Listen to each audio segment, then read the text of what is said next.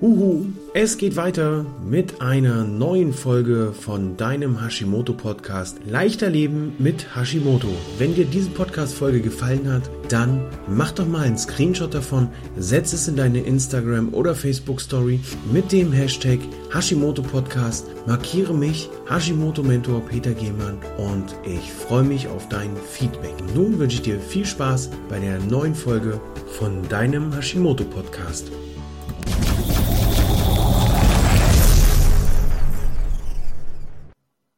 Herzlich willkommen zu Hashimoto 360 Grad, einer neuen Interviewfolge. Heute mit, ihr werdet es gleich hören, The Voice Chris Strobler. Chris hat so eine krasse Stimme. Also wenn man mir bisher gesagt hat, dass ich eine, eine tolle Podcast-Stimme habe, dann weiß ich nicht, was der Chris an uns kriegt. Die Stimme, die mega. Chris, herzlich willkommen. Hallo, schön, dass ich da sein darf. Jetzt hast du aber die Latte hochgelegt, Peter. Ja, ja jetzt weiß ich. Habt ihr das gehört? Die Stimme ist der Hammer. Ähm, wenn ihr das jetzt im Podcast hört, weil die Folge wird auch äh, zeitnah als Podcast veröffentlicht. Mega. Ja, Chris, ähm, warum habe ich dich zum Interview eingeladen, zum Interview gebeten? Äh, du bist einer der Menschen, die Leute, die Menschen dabei unterstützen, in die Umsetzung. Hm. Ob es nun die Umsetzung im Alltag ist oder im Beruf oder die Umsetzung im Beruf. Und wir ziehen uns noch was raus für den Alltag. Es geht letztendlich um die Umsetzung. Chris, erzähl doch mal in ein paar kurzen Worten, wer bist du und wie viele? Wer bin ich und wenn, wie viele? Okay, alles klar. Also, gut, ich versuche es kurz zu halten. Also, ich bin der Chris Strobler. Und ähm, ich bin Coach und äh, wie der Peter schon richtig gesagt hat, ich helfe Menschen in die Umsetzung und ich helfe Menschen nach Krisen äh, wieder äh, in die Spur zu kommen, neu zu starten, mit Achtsamkeit zu gehen, also ganz, ganz viele breite Themen. Und ähm, zur Frage, wie viele ich bin, ja, da tatsächlich, das ist berechtigt, denn ähm, ich äh, komme aus der Kunst ursprünglich, das heißt, ich ähm, ähm, habe ganz lang mein, mein Geld verdient mit, äh, als Live-Künstler, als Stimmtrainer, als Stimmcoach, also als, als A Cappella-Sänger und später auch als Comedian. Und ich komme also aus dieser beruflichen Sparte raus. Und irgendwann ähm, hatte ich dann, wie viele Menschen, auch einen großen Changing Point, Change Point äh, im Leben, wo ich dann eins nochmal umgeändert habe, weil ich erkrankt bin und so weiter. Das war dann eigentlich ähm, ja, der Startschuss. Äh, daraus ist dann das Thema Coaching. Ja, heute begleite ich das schon vor allem nach Krisen wieder hochzukommen, nach Rückschlägen oder halt einfach auch ihr Ding zu machen, Ziele zu erreichen, auch wenn sie, sage ich. Ja, das ist so äh, die grobe Abhandlung. mhm. Legst du deinen Schwerpunkt da mehr auf das Berufliche, um da die Leute aus Krisen heraus zu begleiten? Oder ist es für dich auch ein ein, ein Weg aus der privaten Krise, wenn es ein ja einfach im privaten Umfeld umgehauen hat? Ich würde mal sagen, also mein Schwerpunkt, sagen wir, der Kern ist auf die berufliche Sache, ne? weil das ist ja etwas, was ich auch vorlebe. Ich habe ja schon mehrere Businessmodelle gegründet und, und Staatsrückschläge gehabt und also weiß auch die Wege rein, raus, rüber und was, was halt dabei möglich ist. Von daher ist es schon ähm, eine Fixierung auch drauf. Und aber ich trenne das gar nicht so gedanklich so stark, weil ich glaube, dass ähm, letztendlich kommt mit einer beruflichen Krise, also und die private Krise, das hängt sehr stark zusammen. Ne? Das ist immer sehr, das, das ist sehr nah beieinander. Ne? Und entweder, wenn man lang in einer beruflichen Krise steckt und zum Beispiel jetzt einen Job macht, der einen sehr unhappy macht, wo man sich sehr unwohl fühlt, wo man, wo man das nicht ausleben kann, was man gern möchte, überträgt sich ja irgendwann ins Private. Ne? Und genauso ist es bei privaten Sachen, die nimmst du auch mit in den Job. Und äh, egal, ob du jetzt angestellt bist oder Selbstständiger bist, ähm, es hat alles eine Auswirkung. Von daher glaube ich, dass das eine oft das andere bedingt. Ne? Also ich sage mal, mein Kern ist das Berufliche, aber es sind ja auch immer ganz andere, viele andere Felder, die dann noch dabei entscheiden. Und ich glaube, dass das eine zum anderen führt. Also es ist auch, ich habe auch einfach Coaching-Teilnehmer, wo ich dann einfach auch da bin, weil jetzt zum Beispiel die Beziehung brennt oder weil er im Leben gerade nicht weitergeht. Äh, und es gehört einem aber ganz oben die Verwirklichung, Veränderung zu machen, was man auch wirklich will und mag. Ja, okay. Da sind wir schon an einem Punkt, was man will und was man mag. Bei der Umsetzung. Ich habe ein Ziel vor Augen.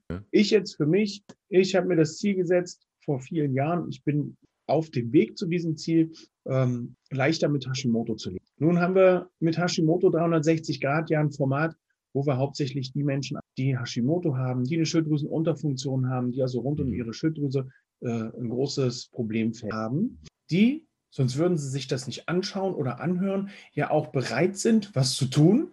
Aber auch hier gibt es immer wieder Stolpersteine oder so dieser berühmte Stock zwischen äh, in das Fahrrad reingeschmissen, in die Speichen, der einen dann zum Brems, zur Vollbremsung bringt oder der einen erst dazu bringt, gar nicht mal oder dazu bringt, erst gar nicht loszufahren. Was hast du oder gibst du hier für, für, für Tipps und Tricks oder was siehst du für Möglichkeiten, um eben so ein großes Ziel, ich meine, so ein leichteres Leben mit, mit einer Autoimmunkrankheit oder mit einer Krankheit, die den Körper, äh, obwohl es ja nur so ein klitzekleines Organ ist, tatsächlich komplett umhaut. Ja. Ähm, soll ich mich da an so einem großen Ziel festhalten und sagen, oh mein Gott, ich kann das gar nicht schaffen? Oder meinst du, äh, es gibt noch andere Möglichkeiten, da in die Umsetzung zu kommen, um überhaupt mal. Okay, also grundsätzlich ähm, würde ich sagen, groß, das ist für jeden ein bisschen unterschiedlich, große Ziele. Ne? Ich würde immer an den großen Zielen, also ich, das heißt nicht, dass man sich jetzt einfach nur noch tiefer orientieren muss. Ähm, weil man jetzt einfach denkt, ja, große Ziele sind nicht mehr möglich. Ich sage halt einfach so immer, ähm, die Ziele sollten halt irgendwie in Schlagdistanz sein. Also nicht endlos weg. Ne? Das kannst du so vergleichen, wenn du sagst, ey, ich möchte jetzt beispielsweise sagst jetzt, ich will, ich möchte jetzt gern Influencer werden ähm, für Klamotten, sagen wir mal jetzt ein profanes Beispiel. Und ähm, du orientierst dich an Menschen, die halt einfach Millionen von Followern haben und Werbeverträge und stylisch sind. Da denkst du dir sehr, sehr schnell, das ist ja völlig unschaffbar. Ne? Also das heißt, die Schlagdistanz die ist einfach nicht da. Ne? Und äh, aber deswegen braucht man das große Ziel ähm, nicht aus den Augen verlieren, ne? sondern es geht halt um die ersten kleinen Steps auf dem Weg. Und ich sage immer ganz wichtig, ist ein wichtiger Satz so, es ist nicht, äh, die Geschwindigkeit ist nicht entscheidend, äh, sondern die Richtung entscheidend. Und äh, ähm, man braucht nicht blind losrennen, sondern jeder Step auf dem Weg ist ganz entscheidend und bringt dich wieder ein Stück dahin. Und ähm, in dem Bereich ist es halt so, jetzt gerade äh, bei der Erkrankung wie Hashimoto, ich bin da natürlich jetzt äh, kein Experte, das bist du. Ähm, ich kenne Menschen, äh, ich kenne Menschen mit Hashimoto und ich ähm, sage, ich habe ja den Background, ich habe ja selbst eine chronische Erkrankung, ich habe ja FMS, also eine, eine Fibromyalgie-Syndrom-Diagnose vor vielen Jahren und chronische Schmerzen. Die ich sehr gut in den Griff bekommen habe mittlerweile durch viele, viele Dinge, viele Maßnahmen. Und ähm, ganz einfach, ich habe das große Ziel auch nicht aus den Augen verloren und es war vor allem die Entscheidung zu sagen, ich möchte noch viel erreichen, die mich zurück ins Leben gebracht hat. Und äh, anfangs kann ich einfach nur eins empfehlen. Es hilft nichts, so hart es klingt, es hilft nichts ähm, zu hoffen oder sich eine Vorstellung oder ein Leben zu bauen, wie wäre es, wenn ich denn kerngesund bin und dann wäre vielleicht alles möglich, sondern es hilft vor allem dann wirklich zu schauen, welche Ressourcen habe ich wirklich, was kann ich wirklich machen, wie kann ich das effektiv nutzen, effizient nutzen und was, was ist, wie viel Kraft habe ich eigentlich wirklich, wie viel Energie habe ich wirklich übrig und wie kann ich da rangehen. Und äh, das sind so die ersten Schritte. Ne? Also das heißt, ich würde immer empfehlen, wenn man sowas macht, wirklich eine Entkernung, das heißt, ähm, sich wirklich mal runter reduzieren auf das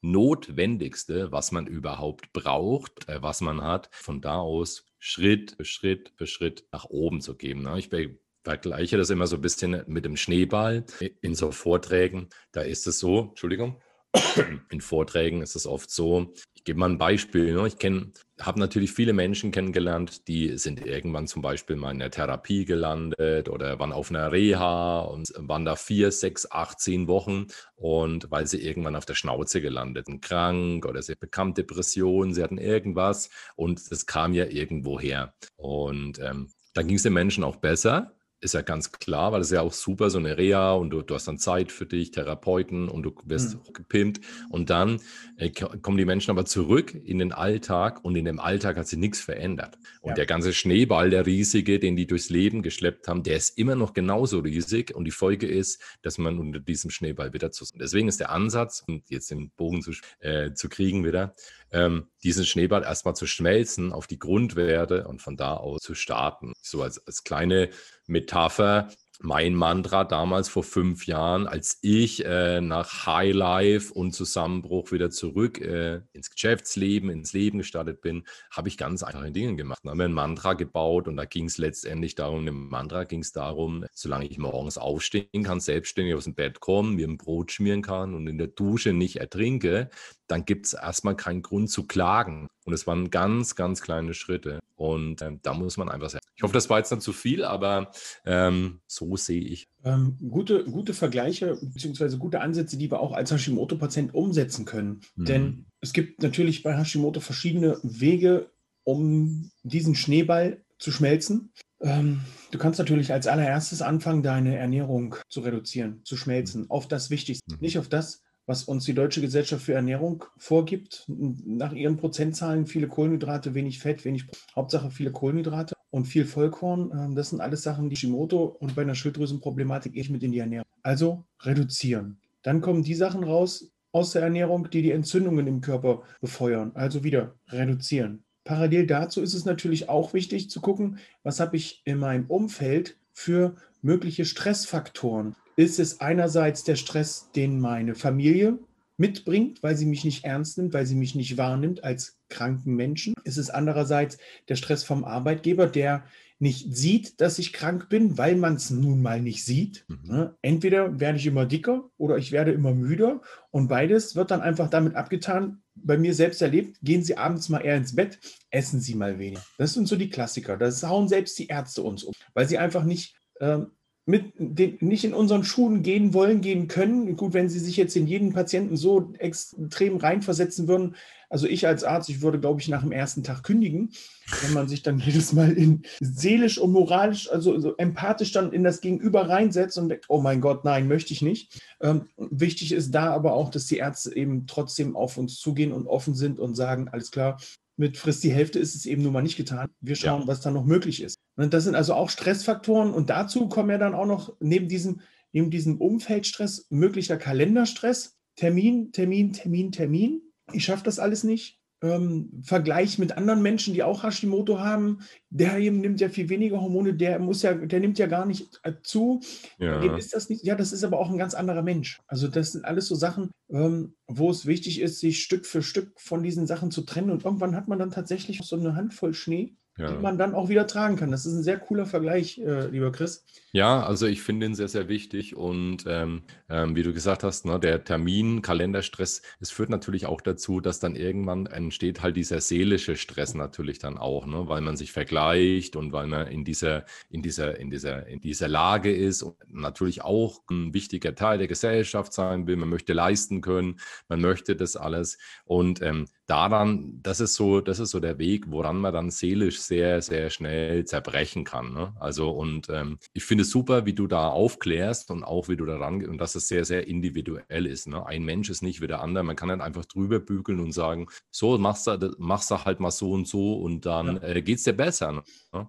Ähm, wichtig finde ich gerade immer bei Erkrankungen, es ist wie, wie bei allen, weißt du, Peter, wenn wir keine, wenn wir etwas tun im Leben, und, und dadurch keine Befriedigung erhalten. Also kein, wenn sich dadurch, weißt du, wenn das nicht eintritt, dass du die Befriedigung bekommst oder ein Erfolgserlebnis, dann wird es sehr, sehr, sehr hart. Und deswegen habe ich die Metapher gewählt mit dem Schneeballschmelzen oder mit dem Runtergehen von dem Ganzen, weil, ähm, weißt du, wenn du für dich die Maßstäbe ansetzt und sagst, das Leben, wie ich es früher oder wie ich es immer gemacht habe, das will ich immer so weitermachen, ich möchte es genauso so machen, ähm, ist es sehr oft einfach eine Anleitung da, äh, dazu, daran zu zerbrechen, weil du einfach andere Wege finden. Und das ist alles ein Gesellschaftsding. Ähm, es ist ein riesiges Thema. Es ist ein riesen. Mindset. Ne? Also da ist vor allem in der Birne ganz viel zu machen dahingehend, weil ich weiß selbst, wie das ist. Ne? Äh, chronische Schmerzen ähm, sieht man auch nicht. Ne? Das ist wie Hashimoto, du siehst es halt nicht. Ne? Da ja. hast du halt irgendwie einen Gips am Arm, wo jemand sagt so, ja, da ist halt der Arm gebrochen, aber okay, alles klar, der kann der das nicht machen.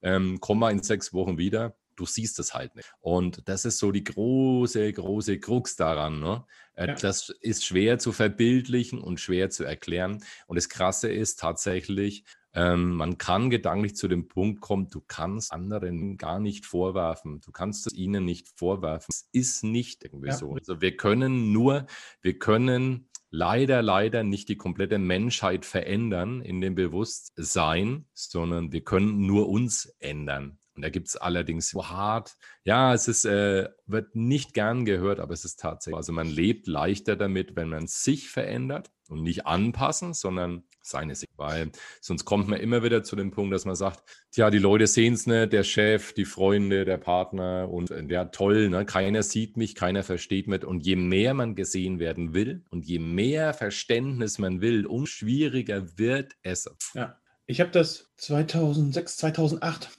gab es bei mir in der Familie einen gesundheitlichen schweren Fall. Mein Sohn, der ist jetzt 14, der ist, hat sich mit EHEC-Viren. Ein paar Jahre später sind die auch sind die, sind die berühmt geworden durch die äh, spanischen Gurken und am Ende waren es, glaube ich, also das ging auch ganz mega groß durch die Ich kann Medien. mich erinnern, dass das so ein Riesenthema mal war, diese ja. EHEC. Und da war die Herausforderung, dass ich mit ihm zusammen, er war damals zwei, wir waren fünf Wochen in der Akutklinik, in, äh, in der Uniklinik in Hamburg, da wurde das Blut gereinigt, da wurde Plasma, das Plasma gereinigt. Also da wurde unheimlich viel gemacht und man hat irgendwie nicht so richtig die Lösung gefunden, das Ganze in den Griff zu kriegen. Dann haben sie ihn ins Koma gelegt, damit er da, der medizinische Begriff ist sicherlich ein anderer, aber man hat ihn in so eine Art künstliches Koma gepackt, damit er wirklich der Körper sich so weit runterfahren kann, dass er nur noch sich auf die Selbstheilung konzentriert. Das war eine ganz, ganz krasse Zeit. Wir sind nach diesen fünf Wochen aus der Klinik äh, in eine Reha-Klinik verabschiedet worden und haben uns dann in der Reha-Klinik von September, 7 August, von August bis Oktober, November ungefähr so ein bisschen ähm, durchgearbeitet. Und dann haben meine Frau und ich gesagt, wir nehmen ihn mit nach Hause zu Hause ist der Platz, wo er hingehört und wir bauen uns dort ein Netzwerk von Therapeuten und weil es war für meine Familie zu Hause nicht, von, nicht gut, weil ich nicht da war. Und es war für, den, für meinen Sohnemann auch nicht gut, weil halt der Rest der Familie nicht da war. Ja. Es war immer nur einer, entweder meine Frau oder ich. Zum Schluss war nur noch ich da, weil wir zu der Zeit äh, Nachwuchs bekommen haben. Also das war im, im Mai kam das Baby und im Juli sind wir mit dem Sohnemann ins Krankenhaus. Äh, das war eine ganz krasse Zeit. Ne? Mein, mein, kleinster, mein Sohn damals, der kleinere, der ist tatsächlich äh, erstmal in der Reha groß geworden. Die Frau hat ja im Bett gesessen, hat den Großen ja. unterstützt und hat den Kleinen dann dabei gehabt und sagt, stopp, meine Frau nach Hause ich bleibe mit da. Aber dann war halt der Punkt, wo wir auch von, mit Patienten dort gesprochen haben und gesagt haben, wir machen das jetzt zu Hause. Und dann kam der Punkt, dass es irgendwann hieß vom Arbeitgeber, berechtigterweise, Herr Gehlmann, kommen Sie doch mal wieder zum Dienst. Wäre doch mal eine gute Idee. Ja. Und da habe ich gesagt, alles klar, machen wir. Bin dann da auch zum Doc, um zu gucken, was gibt es für Unterstützungen, ähm, auch für mich, um wieder ein bisschen runterzukommen, weil wenn, dein, wenn du dann im Nachhinein von den Ärzten dann zu Hause erfährst, ja, aus den Arztbriefen, dass er eigentlich dem Tod von der Schippe gesprungen ist, da haut sich erstmal um. Ja, da war ich auch ganz dankbar, dass ich das erst danach erfahren habe. Und dann hat mein Doc in Flensburg, war das damals, ich war ja damals bei der Bundeswehr, der hat gesagt, Herr Gehmann, Hamburger Modell, ähm, nach so langer Zeit und mit dieser Belastung, ich nehme sie erstmal für vier Stunden hin, mehr nicht. Ich habe aber dann, um, um auch wieder so für mich so Normalität, ich mag dieses Wort im Moment gar nicht sagen, um für mich so ein bisschen Alltag wieder mit reinzubringen, ähm, ich war Judo-Trainer zu der Zeit und bin wieder zum Judo-Training gegangen. Ich habe zweimal in der Woche, habe ich die Kinder wieder trainiert. Und da hieß es dann, auf meinem, in meinem Job, was ist denn mit dem Ehemann los? Hier kann er nur vier Stunden arbeiten, aber geht es in einer Woche zu Training. Ja. Der Arzt hat gesagt, Herr Gehmann, eine super Entscheidung. Sie sitzen nicht die ganze Zeit zu Hause rum und äh, trauern vor sich hin, wie die Situation jetzt ist, sondern sie tun was. Und der Mensch, der halt nicht in meiner Situation ist oder war, sagte gleich, boah, nee, ich kann das nicht. Ähm, das ist schade das will ich auch. Ne? Du, man sieht gar nicht, was, was los ist, sondern habe ich immer versucht zu erklären, in welcher Situation ich gerade bin, ob wir nicht vielleicht auch tauschen wollen, wenn denn die vier Stunden Arbeit so das, das Wichtige sind und die Freizeit danach, denn wenn ich nach Hause komme, ist nicht Freizeit. Ja. Und das hat dann erstmal auch für das Verständnis gesorgt. Also ich glaube, dass das, wie du sagtest, man kann es den Menschen nicht verübeln, wenn sie dann auf einmal aufgrund dessen, dass sie ja gar nicht sehen, in welcher Situation das Gegenüber ist, ähm, eine Mischung aus Neid und Unverständnis hervorbringen. Ich glaube, da ist einfach nur angenehmer, für sich erstmal Wege zu finden, wie du sagst, das anzunehmen und das nicht für sich anderen irgendwie, ich sag mal so, abzuwischen und zu sagen, gut, ist halt so. Tauschen will keiner mit mir, mach's trotzdem, weil ich tue was für mich. Das da sich auch den Schutz zuzulegen, ne, den man äh, dementsprechend braucht und für sich selbst auch was zu tun, was einen was bringt. Selbst wenn es jetzt im ersten Augenblick wie bei dir als Judo erstmal geben, ne, da denkt man so, ja gut, okay, Training kann der ja machen und geben, aber du bekommst dafür was zurück und das ist ein Ausgleich für dich, ja. der dich einfach im Leben hält. Ne? Und ähm, das ist richtig, wie du sagst, ähm, die Menschen können nicht in unsere Köpfe reinschauen und wir sehr schlecht in die Köpfe der anderen Menschen. Ähm, wir das kommt immer darauf an, auch wie man die Leute mitnehmen kann. Aber die meisten sehen halt einfach die Spitze des Eisbergs und das kennen wir ja auch aus der Gesellschaft. Ne? Wenn wir gewisse Leute sehen, haben wir unser Bild davon, wird drüber geurteilt, wir hauen unseren Stempel schnell drauf und es ist auch eine Arbeit an sich selbst, ja. äh, hier anders zu denken. Und äh, da wird schnell ein Stempel drauf gedrückt und dann geht es weiter. Aber es ist nun, es ist nun mal so, es ist noch viel Arbeit zu machen. Aber wie gesagt, für einen selbst ist es einfach nur, sag mal, ich werfe mal das Wort Resilienz in den Raum einfach. Ne? Für einen selbst ist es äh, der beste Weg zu sagen, da äh, gehe ich in meinem Tempo raus, da suche ich für mich Wege, da lege ich für mich fest, wie es klappen soll. Und äh, ja, mein Schutzanzug, der muss einfach wachsen. Ne? Und zum Beispiel mein Schutzanzug ist tatsächlich zum Beispiel damals durch sehr viel Meditieren gewachsen. Äh, zum Beispiel sehr viel, ich bin sehr viel in mich gegangen, habe mich selbst sehr persönlich selbst geheilt einfach, ne, sagen wir mal so, ne, wirklich. Also ich habe wirklich, es hört sich spooky an, aber ich habe mir gedacht, es kann nicht das Leben sein, dass ich für immer und ewig nur zu Ärzten laufe. Ähm, und, und na klar habe ich erstmal meiner ganzen Sache nachgetrauert. Ne. Ich musste damals meine Musikschule aufgeben, die Comedy-Karriere war dahin, ähm, die Band ist mir geblieben. Das war für mich auch wichtig. Und ich bin auch in der schlimmsten Phase damals live aufgetreten mit der Band weil das für mich wichtig war. Das ja. war für mich wichtig und hat, äh, da, da, waren die Jungs da, wir waren eine Gemeinschaft und das hat mich rausgeholt aus diesem, aus, aus diesem, aus diesem Rad hat mich das rausgeholt. Mhm. Und ähm, da war es dann wirklich daran zu sagen, ich entscheide selbst, ich lege selbst für mich fest und ich lege selbst für mich den Panzer fest, den ich um mich baue und den ich auch, äh, woraus ich dann mit Stärke wachsen und äh, dass man solche Dinge einfach auch mal äh, abprallen lässt äh, und, und, einfach auch mal versteht, andere Menschen können nicht Verständnis haben. Und ähm, aber wir müssen uns, das ist vielleicht mal grundsätzlich nicht so einfach zu regeln, aber wir müssen uns da, damit zusätzlich und ähm, ich habe für mich, es hört sich ganz witzig an, ich habe damals für mich die, äh, den Star Wars-Trick die Star Wars-Methode entwickelt.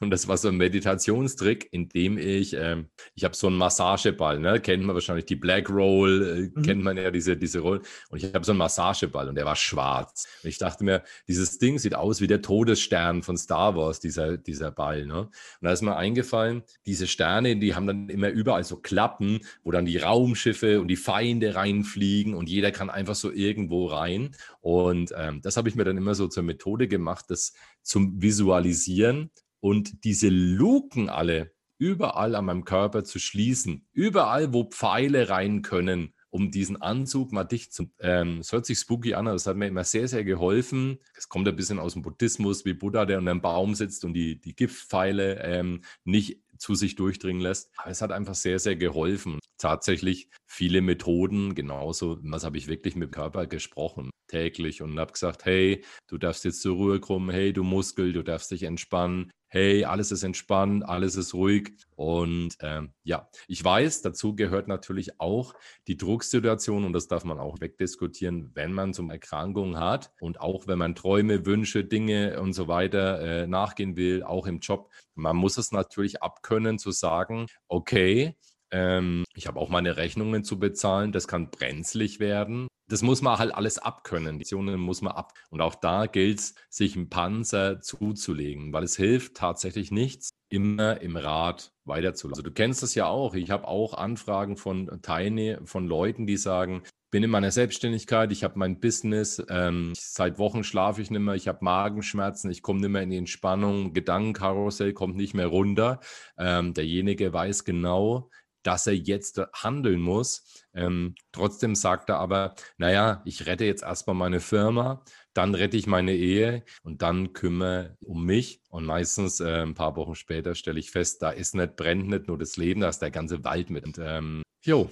Kann ich einen sehr guten Bogen umschlagen. Vielen von den Analysegesprächen höre ich immer wieder, ich probiere das mal, was du mir gesagt hast. Ich weiß aber noch nicht, wie ich die Zeit finden soll, um längerfristig mit dir zusammenzuarbeiten, weil meine Familie, mein Job, ich habe jetzt bald noch ein Jobangebot oder wir wollen noch in den Urlaub fahren. Ich habe vor ein paar Tagen auf Instagram mal eine Umfrage gemacht, wer ist denn der wichtigste Mensch? Und weniger antwortet als Frage, wer ist der wichtigste Mensch in deinem Leben? Ich. Mhm. Ich habe vor fünf Jahren auf die Frage aus einem Hörbuch tatsächlich genauso geantwortet. Da kam die Frage, wer ist der wichtigste Mensch in deinem Leben? Meine Frau. Zack war raus. Und nach ein paar Atemzügen des Sprechers hieß es dann, lass mich raten, du bist nicht dabei. Und ich dachte nur, stimmt. Dann habe ich mich an den Hörbuchauszug erinnert. Ich glaube, es war ein Hörbuch von Calvin Hollywood, der berichtet hat, als Soldat, Gruppenführer, äh, während einer Übung hat man ihm ihm, ich weiß nicht, legt mich nicht hundertprozentig drauf fest, aber die Geschichte war ungefähr so, dem hat man einen Hamburger gegeben für die Gruppe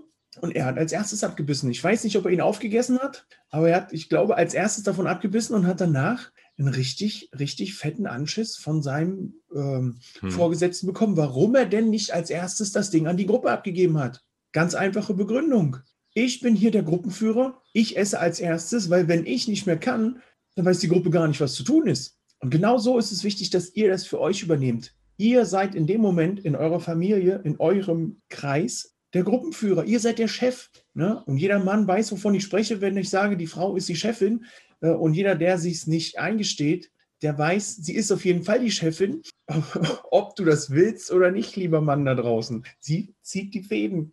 Ähm, und das ist ja auch gut so. Das ja, einer muss ja den, den Laden so. am Laufen haben. Ne? So. Ich bin unheimlich dankbar, dass meine Frau die Chefin ist. Ich äh, mache da auch kein Geheimnis drum. Die sagt nicht sagen, na doch, wenn sie das nicht, wenn sie da nicht die Hand drauf hätte, äh, würde das, würde der, der Laden, die Firma, Familie nicht so laufen, wie sie läuft. Bei dir, ne? Ähm, das hat auch nichts mit Egoismus zu tun. Ja sondern der wichtig in deinem Leben bist, auf jeden Fall du, weil äh, gerade wenn du Verantwortung für Familie, für Angestellte, für deine Kollegen, ist wirklich, wenn es dich wegballert, hat niemand was. Also ja. nie, niemand hat etwas davon, weil alles wird nur viel, viel, viel schwerer für alle bitte. Und ähm, das ist, das muss halt aber erstmal in den Kopf rein. Ja. Das ist nicht so leicht, ne? Das muss erst in den Kopf rein. Und ähm, bei mir war das auch so vor einigen Jahren. Ich hatte einen sehr, sehr tollen Mentor gefunden, der mir vor allem seelisch stark geholfen hat. Theo Stauch, leider schon verstorben. Und ähm, ähm, ich hatte dieses Problem auch, gerecht werden, der Familie, den Kindern, dem Job, der Band, äh, der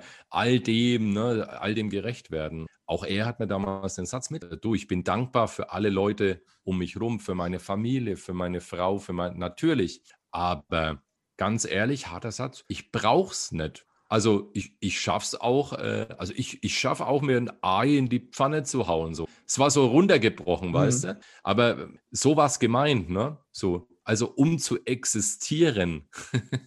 ne? Ich schaff's auch selbst zu existieren. Und da für mich war das ein guter Switch in diese Eigenverantwortung, dieses Verantwortung für mich selbst. Weil das ist nämlich etwas, Peter, das habe ich ähm, zum Zeitpunkt ähm, damals gemacht. Ich dachte mir so, hey, ich habe immer die Leute entertained, ich habe immer gegeben, ich habe immer die Leute zum Lachen gebracht, ich habe denen eine gute Zeit gebracht und jetzt werde ich krank, ne? Was für eine Sauerei ist das eigentlich, ne? Also das ist ja eine Frechheit. Wieso ausgerechnet ich und dann habe ich die Schuld verteilt an meine geschiedene Frau, an die an die Gesellschaft, an die, weißt du, ich habe die Schuld überall verteilt, irgendwie so alles in Schuld ne, daran, dass es für mich so übel ist. Und ähm, ja, habe äh, ganz weit weggedrängt, dass ich ganz viel dazu beigetragen habe, ähm, dass die Situation ist, wie sie ist und äh, dass es vor allem ich bin, der sich nach oben stellen muss und von oben herab da gucken muss. Und das hat, ich weiß, es gibt viele, viele äh, Punkte, die einen da in die Enge drücken, sich nach oben zu stellen, ne? weil dazu gehört ja auch Selbstvertrauen. Und Selbstvertrauen holt man sich, holt man sich so, dass man Dinge, die, die man kann, die funktionieren, sich aus denen bestätigen, Bestätigung. Und diese Sachen können noch so klein sein. Es kann noch so klein sein. Da gibt es kein Konzept und keine Maßstäbe. Es geht darum, dass man Selbstvertrauen bekommt in einer kleinen Sache, die man schafft und daraus wächst und da nach oben kommt. Ja. Und ähm, es hilft gar nichts. Also das ständige Scheitern an Maßstäben, das hilft dir nicht weiter, sondern das Schaffen, das Schaffen. Und das bringt dich in die Eigenverantwortung und das bringt dir letztendlich auch Selbstvertrauen, da zu bleiben. Und ich weiß, ähm, viele Dinge strömen auf einen ein. Ne? Ich kann das zum Beispiel ganz, schau, ich hatte eine Karriere, die aus 80 Auftritten pro Jahr bestand und hatte nebenbei noch eine äh, Stimmschule, eine Vocalschule und all das habe ich selbst geleistet. Ich war schon viele Jahre geschieden, das heißt, ähm, ich war dann auch zu dem Zeitpunkt, wo ich daheim war, auch noch Wochenendvater. Ähm, es war auch so, dass es relativ lose war, meine Kinder konnten immer vorbeikommen. Also das heißt, das waren immer alle vier Herdplatten an, plus die Backröhre, die ganze Zeit irgendwie. Es war immer alles an, ne? mhm. also immer durch. Und ähm, das war natürlich kein geiler Weg. Und äh, als ich krank wurde, war ich ähm, zweimal sieben Monate außer Gefecht und dann nochmal, also über zwei Jahre. Und das heißt, auch mein Business, meine Selbstständigkeit ist zusammengebrochen und innerhalb von ein paar Monaten hatte ich keine finanziellen Mittel mehr. Und ähm, da bleibt dir, also wenn du dich, wenn du dich da nicht auf die Füße stellst, landest du in Hartz IV als Selbstständig. Und ähm, das wollte ich nicht. Und deswegen habe ich mir auf die, habe ich Wege gesucht. Aber und sowas ist sehr belastend. Finanzielle ja. Dinge sind wahnsinnig belastend. Ne? Aber auch das, man kann es ab. Es gibt immer Lösungen und es gibt immer Machthebel und es gibt immer, man muss halt mit den Leuten sprechen. Und wenn man das macht, es gibt, es ist tatsächlich so, es ist nichts unlösbar. Also mhm. klar, manchmal, manchmal ist es, manchmal ist es krass, ne? manchmal ist ein Machthebel krass, ist der ziemlich krass. Aber ähm, darüber habe ich viel von Jack Nasher gelernt, ähm, über, über Macht, ist, über Situationen und wie man den Hebel in der Hand hält. Und auch das ist äh, sehr, sehr viel Mindset. Ne? Mhm. Und dann kannst du, also man kann unter, auf Nulllinie fallen oder weiter runter. Und ich sage immer, ganz unten gibt es nur einen Weg und der geht nach oben. Der geht nur nach oben. Der geht das, nur nach oben. Es ist ja auch allein, ähm, das ist halt, ich glaube, ich bin von dieser Betrachtungsweise, zumindest was die, was die Mentoren angeht, rund Hashimoto und Schilddrüsen, bin einer der wenigen. Ich sehe Hashimoto als, ich sehe also nicht nur das Schlechte und das Schlimme. Mich manchmal auch, auch jetzt kostet es mich manchmal in Tagen Kraft, morgens aufzustehen und ich bin eigentlich müde, eigentlich liegen bleiben. Oder äh, es gibt verschiedenste Sachen. Ne? Also man ist ja, tatsächlich immer wieder von der Krankheit begleitet. Äh, dann hat man zwischendurch mal Tiefphasen, auch was, was das Mentale angeht. Ähm, dennoch ist es für mich eine Chance, weil ich einfach durch Hashimoto und durch das Bewusstsein, dass ich diese Krankheit habe, für mich auch ganz klar in der Kommunikation mit meinem Körper ganz anders bin und die Signale, die mir mein Körper sendet, auch mittlerweile ganz anders wahrnehme und ja. dankbar dafür bin, dass eben das Signal kommt, du bist jetzt müde, du bist jetzt geschafft, ähm, und ich nicht über diesen Schritt, über diese Linie, die mein Körper mir gerade zeigt, hinwegschreite und sage, ist mir doch egal, sondern mache ich halt eine dann lege ich mich halt mittags mal eine Viertelstunde oder eine halbe Stunde hin, mache eine Meditation. Oder äh, ich gehe dann halt mal raus an die frische Luft und lenke mich ab, weil einfach mein Kopf matschig ist und ich gerade nicht mehr äh, ein- und ausweis und da so ein bisschen durcheinander bin. Mhm. Dann suche ich mir bewusst die Fenster raus, wo ich das nutzen kann. Viele, viele, viele, viele fallen dann leider in so ein Jammertal. Ach man, ich muss, entschuldigt die Aussprache, ich musste pupsen. War das Hashimoto? Mhm, ne, das ja. ist dann, Hashimoto ist nicht alles. Ähm, aber es ist tatsächlich so, dass man dann in so ein Jammertal fällt und jede Reaktion des Körpers der Krankheit zuschiebt und sagt, ich kann es nicht ändern. Doch, du kannst es jeden Morgen die gleiche Chance wie alle anderen Menschen auf der Welt auch, für dich und an dir etwas anzupacken und zu sagen, so geht es jetzt nicht mehr weiter. Ja, ja, ja. Und ähm, da gebe ich dir, da gebe ich dir absolut recht, auch wenn es sehr hart ist, weil aus dem, aus dem Denken, dass ähm, ich bin da leider, auch das hatte, ich bin da das Opfer, äh, rauszukommen, das ist nicht leicht. Das kann ich einfach total nachvollziehen. Ne? Das ist einfach eine schwere Sache. Aber es ist ganz klar, wir sind nicht das von irgendjemandem. Niemals. Das ist ganz einfach, das ist einfach, muss einfach ein klarer Standpunkt werden. Das sind wir einfach nicht, sondern auch wir haben die Chance. Guck mal, die Dank, über die Dankbarkeit. Okay, ist eine Sache.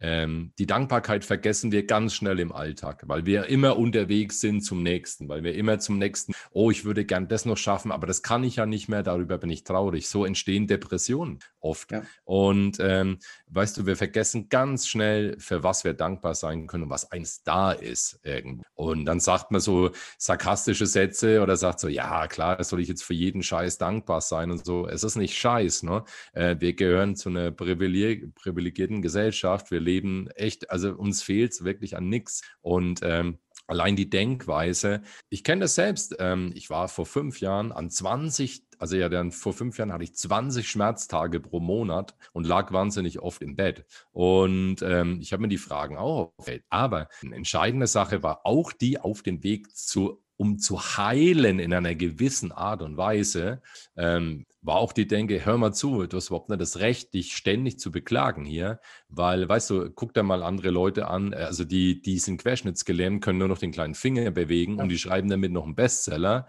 und äh, du bist in der Lage, selbst aufzustehen. Ähm, es ist einfach nur ein Bild, ein Gesellschaftsbild, das dich irgendwo bremst. Und ähm, du kannst das einfach schaffen. Also diese, die, sagen wir mal, die bestimmte Heilung, die möglich war, war vor allem im Kopf. Ganz ehrlich, ganz klar, raus aus dem Jammerntal und für sich selbst einstehen. Ne? In der Musik, du hast es so schön gesagt, in der Musik, ich komme ja aus der Musik, sagt man, ähm, oft immer, die Pause, wenn du ein Notenbild hast, die Pause gehört ja zum Groove. Die Pause gehört zum Groove dazu. Ne, in der, da, da, ist eine Pause notiert und die gilt es einzuhalten. Und für Musiker ist es oft ein Problem, die Pause einzuhalten. Also weißt du, so, so im, im Spiel, ne?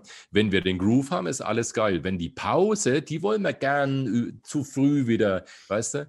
Und äh, das gehört aber zum Spiel des Lebens dazu. Der gehört dazu. Das ist einfach, ähm, das muss wieder ins Bewusstsein rein, dass wir uns nicht dauernd nur belasten. Ich habe ja. das schöne Beispiel, ich habe mal so ein, so ein Aha-Erlebnis über die Achtsamkeit gehabt, als unsere Spülmaschine immer war. Und da ist mir bewusst geworden, wie viel Arbeit nimmt dir dieses Ding eigentlich? Das wurde ja erfunden, um den Familien Arbeit abzunehmen. Aber was haben wir Menschen gemacht? Wir haben die Zeit nicht genutzt zu sagen, ey, das nimmt mir ja Arbeit ab. Da kann ich ja etwas für mich machen, sondern wir ballern die Zeit komplett zu, die das Ganze abnimmt. Und irgendwann ist nicht mehr die Frage gewesen, wer macht denn den Abwasch, sondern es ging darum, wer räumt denn die verdammte Spülmaschine aus? Darüber äh, entstehen Streits, weißt du? Ja. Und ähm, also so sind wir Menschen, wir, wir ballern das Ganze zu. Und tatsächlich war es so, äh, vor ein paar Jahren war unsere Spülmaschine im Eimer. Das Wasser ist hier, ist früh dann durch die Küche gelaufen. Ich hatte einen Termin und so, musste in äh, einen Geschäftstermin rein, dachte mir so, um Gottes Willen. Und was ist passiert? Erstmal so, der Mann in mir hat so gesagt, oh, ich muss die Maschine sofort reparieren. Ich habe Feuer gemacht. Ich muss sofort jetzt los. Ne? Und so. Mhm bin da in die Küche und habe dann den Schlauch abgezogen, habe die Küche komplett unter Wasser gesetzt dann irgendwo ne? und habe gedacht, okay, der alte Christ hätte sich jetzt völlig verloren drin, aber der andere Christ, der sagt, pass auf, es ist eine einfache Lösung, rufst jetzt den Handwerker an und den Service an und der kommt dann und macht es auch und ähm, gut, es ist eine profane Lösung, und der konnte halt, es war vom Wochenende, es war ein Freitag, er konnte erst da kommen. Und in der Zeit habe ich wieder angefangen, abzuspülen. Und weißt du was, diese Verlangsamung, Dinge wieder anzufassen, abzuspülen, abzutrocknen, deine Kaffeemaschine mal wieder alles zu, alles bewusst zu machen. Ich habe dabei einen Podcast gehört und habe also und plötzlich habe ich gemerkt, weißt du, Dinge haptisch mal wieder anzufassen, mal wieder, weißt du, die, diese Entschleunigung. Ja. War total, war total gut. Das war total gut irgendwie. Also ich will jetzt nicht sagen, ich habe mich nicht gefreut, als die Spülmaschine wieder lief. So weit will ich nicht gehen. Äh, so, weit, so weit will ich nicht gehen. Aber es war sehr, sehr wichtig. Ähm, und in der Zeit habe ich auch angefangen, Dinge, die mir Spaß machen oder die, die für mich wichtig sind, so, so ein bisschen achtsam zu zelebrieren. Und das bringt auch, das ist Heilung. So. Mein, mein Espresso, so mal, weißt du, wirklich zu zelebrieren, ja. zu da gibt es so viele Wege im Tag und es ist so, ähm, das ist tatsächlich so bewusst. Und je bewusster wir sind, umso mehr sehen wir auch. Und das ist so ein Schlüssel für mich. Also das ist wirklich so kurze Entschleunigung, ne? kurze Entschleunigung. Das heißt nicht, dass man in Zukunft nur noch in Trance durch den Tag trabt. Das ist einfach nicht die Realität. Aber in den Zeiten, wo kann man auch was für sich machen. Neulich hat mir jemand gesagt, so Homeschooling, ich komme, ich bin einfach nur noch gestresst, Homes verstehe ich total. Und äh, die, die Frau hat gesagt, es gibt keine Möglichkeit am Tag etwas für mich zu machen. Und ich habe gesagt, bist du sicher? Auch nicht 60 Sekunden, bist du sicher? Willst du behaupten, dass du 24 Stunden, dass in 24 Stunden, dass du keine 60 Sekunden für dich verwendest? Und das kann niemand behaupten. Das gibt es einfach. Das gibt's. Und äh, selbst, äh, wir haben dann eine 60 Minuten, ich habe so eine, so eine One-Minute-Übung 60 Sekunden atmen, die haben wir dann eingesetzt. Und tatsächlich, weißt du, es war etwas, auch wenn es nur eine Minute ist, es war für die Person selbst, es hat Entspannung gebracht und es bringt ein bisschen Klarheit und Energie zurück. Ja. Und äh, der, das so als Beispiel, dass wir oft mal sagen, das geht nicht, da gibt es keinen Platz, das kriege ich gar nicht unter. Und äh, das schließt auch ein bisschen zu dem Kreis bei dir, wo du sagst, so Leute sagen auch bei dir, kriege ich das zeitlich unter. Ne? Ähm, es ist nicht die Menge entscheidend und nicht die Geschwindigkeit, sondern nur die Richtung. Ne? Mhm. Nochmal. Und ähm, wenn die Hürden klein sind, die Übung klein ist, der Aufwand gering ist, ähm, da gibt es irgendwann keine Ausreden mehr. Irgendwann ja, gibt es keine. Richtig. Na, guck mal, ähm, viele fangen ja so eine Ernährungsumstellung an mit dem Ziel abzunehmen. Ja. Ernähren sie sich eine Woche nach einem Plan und dann stellen sie fest, meine Frau ist genauso ein Typ, sagt man da Typin? das müssen wir gendern, genau. da müssen wir aufpassen. nee, ist genauso ein Typ, die sagt dann, jetzt habe ich mich schon eine Woche so ernährt, habe nicht das gegessen, was ich am liebsten esse und ich nehme trotzdem nicht ab. Wo ich dann sage, hast du denn zugenommen? Nein, das ist doch schon mal ein Vorteil. Das ist doch schon mal ein Grund zur Freude.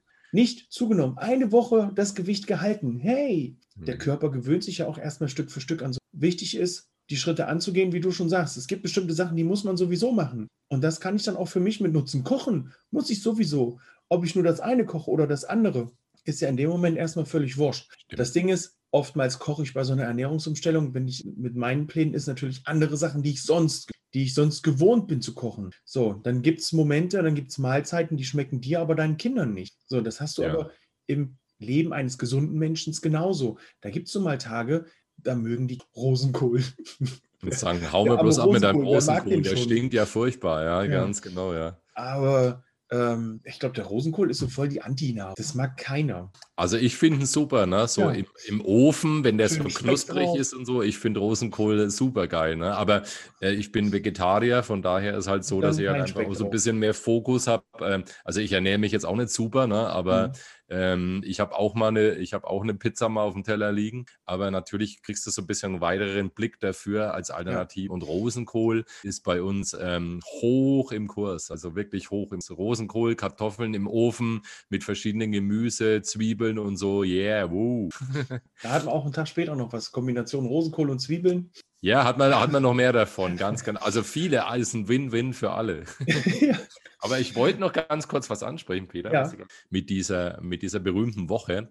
Ähm, wir dürfen eins auch nicht vergessen, wie wir als Mensch turnieren. Und ähm, die Woche, das merkst du bei Challenges, ich mache ganz, ganz gerne Challenge. Und ähm, wir sind als Menschen so, äh, wenn wir was Neues wollen, was Neues angehen, das ist erstmal spannend. Das ist sehr, sehr spannend und dann bleiben wir erstmal dran. Und äh, eins müssen wir uns bewusst machen: dieser Motivationsverlust und dieser Teufel im, äh, im Gehirn, diese innere Stimme, die wird unweigerlich kommen. Und es ist meistens so nach sieben, acht bis zehn Tagen, wo die innere Stimme kommt, äh, kennt jeder und sagt, jetzt habe ich es doch eine Woche gemacht, ne? Also eigentlich könnte ich ja heute mal aus, weil ich war jetzt so fleißig, könnte ich jetzt eigentlich. Und ähm, die kommt nach sieben Tagen, die kommt nach zehn Tagen mal. Ach, ich habe ja noch gar kein Ergebnis. Und wenn ich jetzt einmal so, wir müssen uns bewusst machen, dass dieser Durchhänger kommt. Entscheidende ist, diesen kleinen Hänger zu überleben den zu überleben. Und ähm, ich sage immer, einmal etwas ausfallen lassen ist, äh, bedeutet Ausnahmen bestätigen die Regeln. Es zweimal ausfallen zu lassen, ist der Beginn einer neuen Gewohnheit. Ja. Und ähm, deswegen ist es ganz, ganz wichtig, ähm, diese Durchhänger, die Strategie bei mir dahinter ist, sobald du merkst, jetzt ist der Tag, an dem habe ich wirklich keinen Bock, Mach einfach die, setz einfach die Hürde runter. Mach die Hälfte oder ein Drittel, aber mach es. Mhm. Und wenn es einen Tag ausgefallen ist, dann beginn spätestens am Tag, nächsten Tag wieder mit der Hälfte oder mit dem Drittel und komm wieder rein, weil du sonst davon wegkommst. Man kann, ich kann versprechen, wenn man über diese Hürde drüber ist, läuft, kommt der Drive. Die Gewohnheit entsteht und der Drive kommt. Aber diese Hürde, die wird es immer geben. Die Motivation ja. lässt nach, der kleine Teufel in dir spricht und ähm, aber tatsächlich mit allen Gewohnheiten, die ich in meinem Leben installiert habe, also vegetarische Ernährung oder viele Social Media Postings, alles ähm, immer dran zu bleiben, diese Gewohnheiten, den, den Tagessport und so, sind alle über Challenger. Die Menge, die Geschwindigkeit war nie entscheidend, sondern immer in der Richtung. Zu. Hm. Das ist immer das Wichtige. ich, ich kenne das bei den Ernährungsumstellungen. Auch in meiner Ausbildung war es so, da wurde dann von, so, von diesem sogenannten Cheat Day, das ist bestimmt allen bekannten Cheat Day, ein Tag essen, was du willst, völlig egal, Hauptsache essen. Ähm, sind wir in meinem Programm ganz schnell von abgegangen, weil auch die, die Teilnehmer festgestellt haben, so ein ganzer Tag nicht nach dem Plan arbeiten, kostet mich nach diesem Tag unheimlich viel Kraft, wieder in den Plan reinzukommen. Genau, und es fühlt sich gar nicht so gut an, wie man denkt. Der ja. Cheat Day fühlt sich dann gar nicht so geil an. Richtig. Und aus dem Grund haben wir dann gesagt, wir teilen diesen Cheat Day auf auf die gesamte Woche und jeder hat die Möglichkeit bis zu drei Mahlzeiten einfach außerhalb des Plans. Klar, dauert es dann eben länger, aber man hat für sich vom Kopf so kleine Inseln, wenn man noch in der alten Ernährung drinsteckt, was ja natürlich auch ein Prozess ist, wo man sagen kann, schon, wo man sich am Sonntag, wenn man die Wochenplanung macht, hinsetzen kann. Am Dienstag bin ich beim Chris zum Essen eingeladen. Den will ich jetzt aber, nee, komm, da essen wir einfach das, was es bei Chris gibt. Habe ich für mich schon mal eine Mahlzeit raus. Genau, genau. Am Donnerstagmorgen ist das Frühstück mit meiner Familie. Da gibt es aber Brötchen und das, das wird ein großes Buffet. Gut, dann habe ich die zweite Mahlzeit. Und am Samstag will ich mich mit meiner Frau mal hinsetzen und auch mal ein Glas Wein trinken und vielleicht auch mal äh, die französische Käseplatte auspacken. Äh, das ist dann meine dritte Mahlzeit. Und dann plane ich mir die aber auch schon fest ein und weiß, okay, an diesen Tagen, da habe ich meine Ausnahmen. Die Woche drauf sind es vielleicht nur zwei. Oder ich schaffe es in der Woche drauf mit einer Ausnahme, um diese Inseln eben für mich mhm. erstellen und mich auch so ein bisschen dran lang zu hangeln. Und irgendwann ist es eben möglich, auch ohne diesen Insel, diese Inseln zu leben, weil ich meine Gewohnheiten komplett. Ja, auch genau, genau, genau. Das kann man ja auch mal, das kann man ja ganz genau so machen und ersetzen. Genau, und es fühlt sich dann mit der Zeit eher so an, so, also klar, ne, es fühlt sich die Gewohnheit, es anders zu machen, fühlt sich als normal an. Und das, äh, weißt du, die Völlerei, sag mal, ist dann eher die Ausnahme so, ne? Aber auch ja. ein schönes Ziel, eine schöne Insel, das hast du sehr, sehr schön beschrieben, ist eine schöne Insel. Und ähm, das ist auch eine gute Sache. Ne? Ich äh, empfehle auch immer wieder unterwegs, auch wenn man Entspannungstechniken und so weiter hat, auch mal ähm, die Dinge zu wechseln zum Beispiel. Ne? Also das heißt, wenn du merkst, hey, ähm, mir empfiehlt jemand halt einfach fünfmal die Woche zu meditieren und ich werde mit der Zeit müde bei dem Thema, kannst du den Zeitpunkt auch mal ersetzen und sagst, okay, dann ersetze ich das halt durch 20 Minuten Yoga oder so oder 10 ja. oder 5 oder weißt du, ich ersetze es ganz einfach, kriege mal einen neuen Impuls und gehe dann wieder zurück zu dem Thema. Ne? Also das alles, ist, es ist nicht mal alles in Stein gemeißelt, aber ähm, man darf halt den Faden nicht verlieren, weil zurück zur alten, zum alten muss schneller als wir. Also das geht so schnell zurück und schon regst du dich zum Beispiel auch wieder über Dinge auf, wo du dir vorgenommen hast, da wollte ich mich nie mehr drüber aufregen und schon bist du wieder drin, bist du im Trigger drin ja. und hast also dranbleiben. Dranbleiben ist wichtig, loszugehen ist wichtig ähm, ja. und sich nicht mit vermeintlich kleinen Ausnahmen ähm, wieder zurück zu katapultieren. Ich merke es bei mir selber äh, immer, es gibt immer wieder mal Phasen, da esse ich natürlich gern mal echt mein Endstell. Ein Endgegner, Triple A Endgegner. eine große Tafel Milka ganze Haselnüsse. Das ist oh yeah, wenn die das kalt im Kühlschrank ist und knackt, wow. Ja. Könnte ich, meine Frau sagt, du isst sie wie ein Brot. Ne? Ich sage, ja, aber hier kommt keine Wurst und kein Käse drauf, wenn ich mal Brot esse, ne? Ja. Ist nicht. Das ist die pure Schokolade. Kann man also nicht mit Brot vergleichen, aber es ist tatsächlich, das ist mein Endgegner. Und es gibt Wochen, da komme ich super zurecht und esse die auch nicht. Und wenn dann so dieser kleine Teufel, den du angehst, kommt und sagt, das schon vier Wochen nicht, wollen wir nicht mal? Und ich dem nachgebe und sage, ja, hast recht, dann ist es tatsächlich eine ganz krasse Situation, dass man das nicht weiterführt, sondern für sich einfach ganz fest sagen kann, es war jetzt einmal, einmal wirklich eine Ausnahme, es ist Ruhe. Das hat geschmeckt, das war lecker, brauchst du nicht noch, ne? mhm. ne? weil dieser, diese innere Stimme ja dann äh, aufgrund der Konditionierung immer wieder kommt und sagt, na, willst du nicht? War doch lecker, oder? Ja, klar, weißt du, es ist ja, ist schau mal, es ist, es ist, ja auch die Emotion dahinter. Ne? Ja. Und wenn du eine Gewohnheit siehst, ganz einfach, schau mal, es gibt einen Auslöser, es gibt ein Verlangen, es gibt eine Reaktion und eine Befriedigung. Die vier Dinge, perfekt ne, bei sowas. Ne? Also Auslöser, wow, das Bild, kalte Schokolade knackt, ne, okay, ne, dann entsteht das Verlangen. Du reagierst, beißt rein und dann kriegst du die ultimative Befriedigung. Ne? Oh yeah. Und weißt du, so nach ein paar Minuten merkst du so, boah, der Zucker, Alter. Ne? Ja. also, weißt du, ich habe letztes Jahr waren wir, ähm, wo war das? Letztes Jahr waren wir am Mastermind von Calvin Hollywood in Landau und es war in einem Kino und der Besitzer sagte, eine Runde in der Mittagspause ergibt ein Getränk und eine Runde Popcorn für alle. Und äh, dann hat natürlich alle haben geschrieben, ja, yeah, Popcorn umsonst, geil, wir holen uns Popcorn. Ne? So, und dann ging es so in der Pause, hat jeder Popcorn gefuttert. Ne? Und dann sind wir so zurück in die Mastermind und saßen so nach einer Stunde da. Die, die, das Energielevel war unterirdisch. Ne? Alle saßen da. also, ja brutal, ne? Irgendwie so. Wie erschlagen halt einfach so, ne? Aber weißt du, der Trigger hat super funktioniert, ne? Ja. Popcorn for free, ne? So irgendwie, oh, und dann der Gedanke, geil, ne? Ja. Und es war tatsächlich so. Also, weißt du, da, da sind wir halt als Mensch, das muss man auch sich bewusst machen. Manchmal reagieren wir da drauf. Und das ist auch in Ordnung. Ne? Wir müssen ja nicht alle wie die Atten. Ne? Richtig. Äh, wir reagieren halt einfach auch da drauf. Und sowas ist einfach auch schön. Ne? So, so. Da ist die Hürde sehr klein, aber das kannst du einfach auch für dich ummünzen, wenn du sagst, wenn ich etwas mache, was mir noch nicht so gefällt, ne? wie ist denn da der Trigger? Wie ist denn da die Hürde klein? Wie kriege ich denn das implementiert in mein mhm. Leben. Weißt du, und das kann dann auch total enden. Ich bringe immer das gute äh, Beispiel so, es ist wie, wie, wie, wie wenn du Netflix schaust, ne, machst du Binge-Watching, ne, so. Ähm, das Krasse ist, dass du, ähm, du musst nichts tun, um Binge-Watching zu betreiben, weil die Serie läuft bei Netflix, automatisch kommt die nächste Folge, nächste. Und um es zu unterbrechen, musst du eine Handlung machen. Du musst die Fernbedienung nehmen und stoppen. Ja. da ist eine Hürde eingebaut, verstehst du? Das. Also ist völlig krass, ne? Irgendwie so, ist eine Hürde drin. Also du musst was tun und dann sagst du dir so, naja, bevor ich da so, bevor ich den Finger da so hinbewege, oh, dann lasse ich es doch noch weiterlaufen. So. Ja. Und kannst du aber auch für dich umdrehen, ne? Hürden rausnehmen bei Dingen, die für dich unangenehm sind. Solange man da runterregt. Also das ist ein spannendes Thema auf jeden Fall. Ja. Äh. Also für mich ist ganz klar diese Hürde, die ich mir dann aber auch bewusst einbaue. Ich meide beim Einkauf so die Regale, gerade in der Anfangszeit empfehle, empfehle ich das auch auf die Regale zu meiden wo halt meine Endgegner auf mich warten.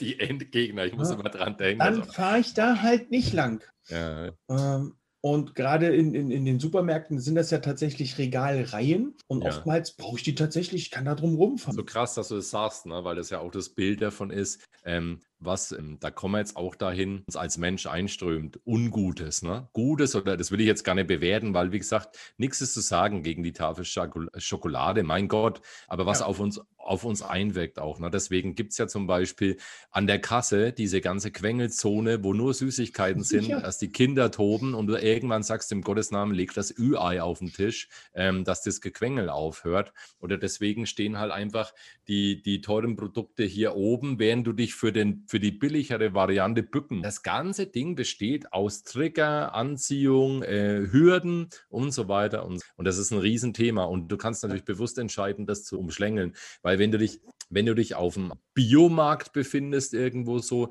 wirst du ganz einfach, wirst du anders da unterwegs sein ähm, als wenn du jetzt irgendwie durch den Supermarkt rennst. Also da lauern viele, äh, viele Dinge und deswegen ist auch das Thema Bewusstheit, Bewusstsein, Achtsamkeit so ein großes Thema. Und es soll nicht jetzt irgendwie heißen, man soll nichts mehr, mehr machen Nein, oder sonst was. Man muss sich klar nur das Bild machen. Wir sind sehr verführt und ähm, auch wenn wir oft denken, dass wir wahnsinnig oft bewusst entscheiden, tun wir das nicht.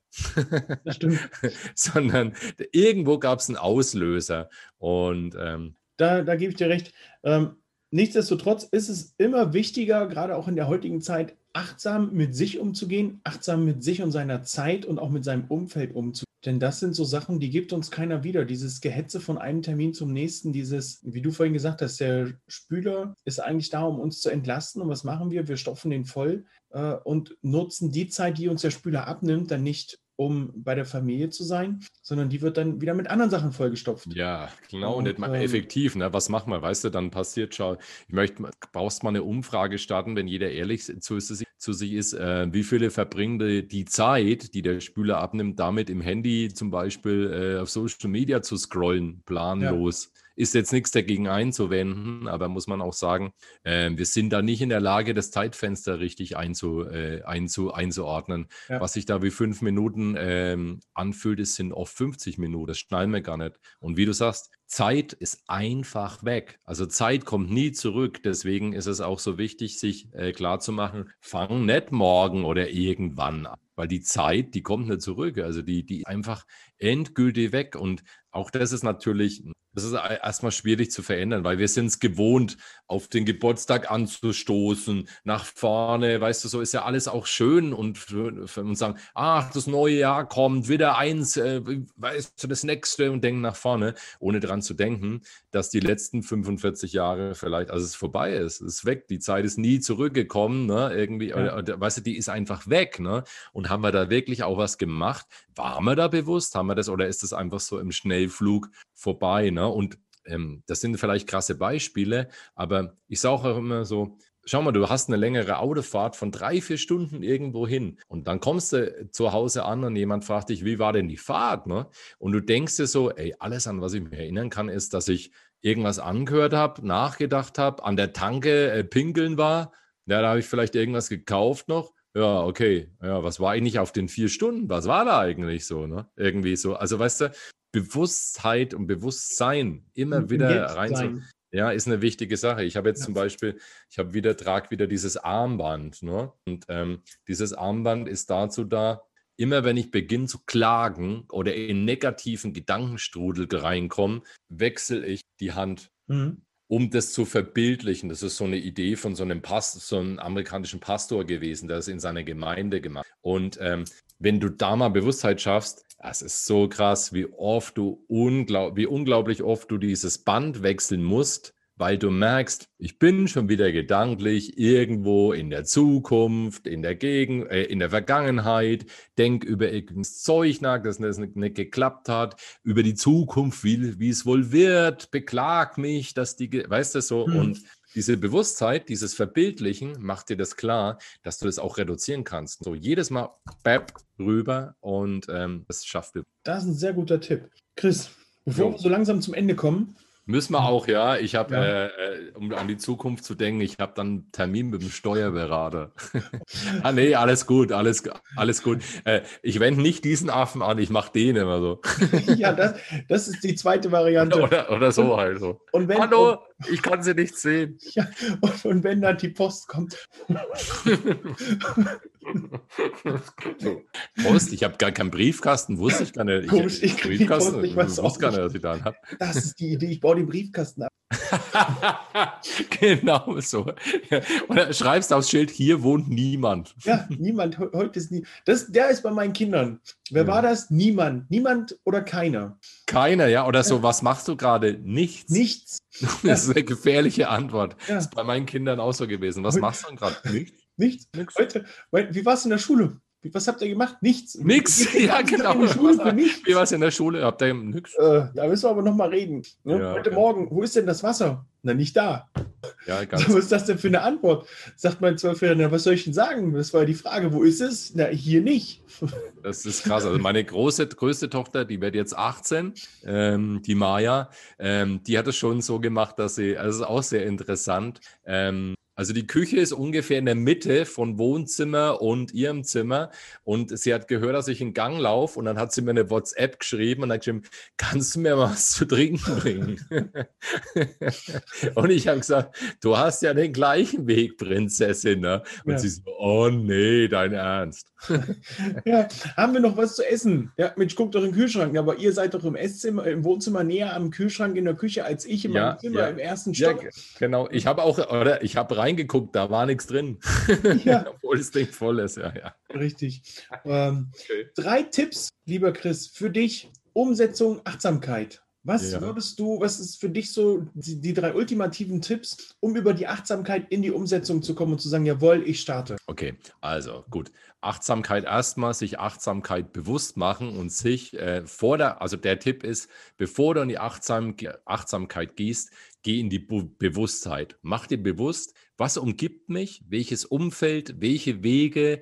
Ähm, Umfeld meine ich nicht nur Menschen, sondern ähm, deine Bude, dein Büro, deine Wege. Mach dir bewusst, was bringt dich auf den Weg und was hält dich von deinem Weg ab? Was lenkt dich davon? Also erstmal, das ist ganz wichtige Trigger und äh, Ablenkungen herausfinden. Bewusstheit kommt vor Achtsamkeit und da optimieren, weil meistens ist es nicht fehlende Motivation oder Disziplin, sondern Ablenkungsverrenner. Das ist ganz wichtig zu wissen. Und zum Thema, also da auf jeden Fall mal rangehen und dann achtsam bleiben. Vorher ist die bewusst. Und ähm, zum Thema Umsetzung, ganz klar, klare Strukturen und auch hier Ablenkungen abschaffen. Ganz klare Strukturen, Hürden rausnehmen. Auch hier ist es die Ablenkung. Und ähm, der ultimative Tipp ist der, wenn du an einem Tag etwas umsetzt, steh direkt auf. Das ist der größte Tipp, den ich äh, geben kann. Dein Wecker klingelt, kein Snoozing, kein Aufschieben, kein irgendwas. Steh direkt auf. Und das ist wichtig für das Mindset, weil alles, wenn du den Tag mit Aufschieben, ich stehe in zehn Minuten auf, beginnst du den Tag mit Aufschieben. Und das heißt, so wird sich dein Tag sehr wahrscheinlich auch fortbewegen. Und das heißt, direkt aufstehen. Und ich gebe noch einen Hack mit, einen kleinen Extra-Tipp. Und der ist folgender.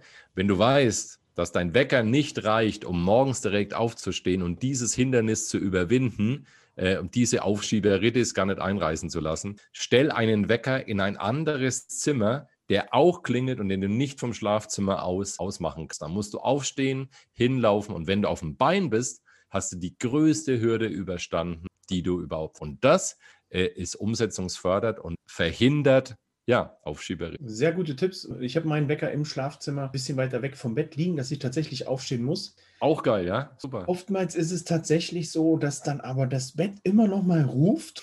ja, das hat, ist ja auch so ein Magnet, das ist ja magisch, ne? Ja, und dann aber aufstehen, raus, ähm, es funktioniert. Deswegen ist bei mir der Wecker im Esszimmer, dass mhm. ich da hinlaufen muss. Ich habe auch vier Dinge, die ich dann direkt mitnehme, die da hinwandern und zum Beispiel unter anderem auch das Handy, das dann ins Wohnzimmer wandert und ich gehe als erstes in die Küche weg von dem Ding. Also da gibt es ganz viele Hacks, aber äh, ey, das wird jetzt zu weit. Peter, ich danke dir. Ich danke dir. Dass ich hier sein durfte. Ich habe jetzt überhaupt nicht gesehen, ob es Leute im Chat gab oder also ob Im ihr. Im Chat war nichts. Wer Fragen hier in der Gruppe noch stellen möchte, äh, stellt sie, schreibt Kommentare. Äh, wenn ich das nicht beantworten kann, gebe ich das definitiv noch an den Chris weiter. Jo. Dass wir da nochmal in Kontakt kommen. Chris, wo kann man dich finden, bevor du uns äh, zum Steuerberater entfleuchst. Ja, ähm, also ihr müsst zum Fenster gehen, aufmachen und ganz laut rufen, Chris, dann komme ich. Nee, ihr findet mich ähm, auf meiner Website und auf Social Media. Also das heißt, bei Instagram ist mein stärkster Kanal, da gebe ich jeden Tag Infos raus. Da gerne schauen, Chris-Strobler. Ansonsten gerne meine Website strobler.info oder auch in meinem Podcast werde der Rockstar deines gerne da über. Für den Podcast, für YouTube werde ich das alles mit in die Shownotes, in die Videobeschreibung packen. Chris, ich danke dir. Super Tipps dabei gewesen und ähm, ich freue mich, wenn wir uns mal wieder zusammensetzen und schnacken. Ich wünsche dir viel Spaß und viel Erfolg beim Steuerberater. danke dir. Okay. Und Hat Spaß gemacht. Danke, dass ich da sein konnte. Ich sage erstmal Tschüss, ciao, ciao.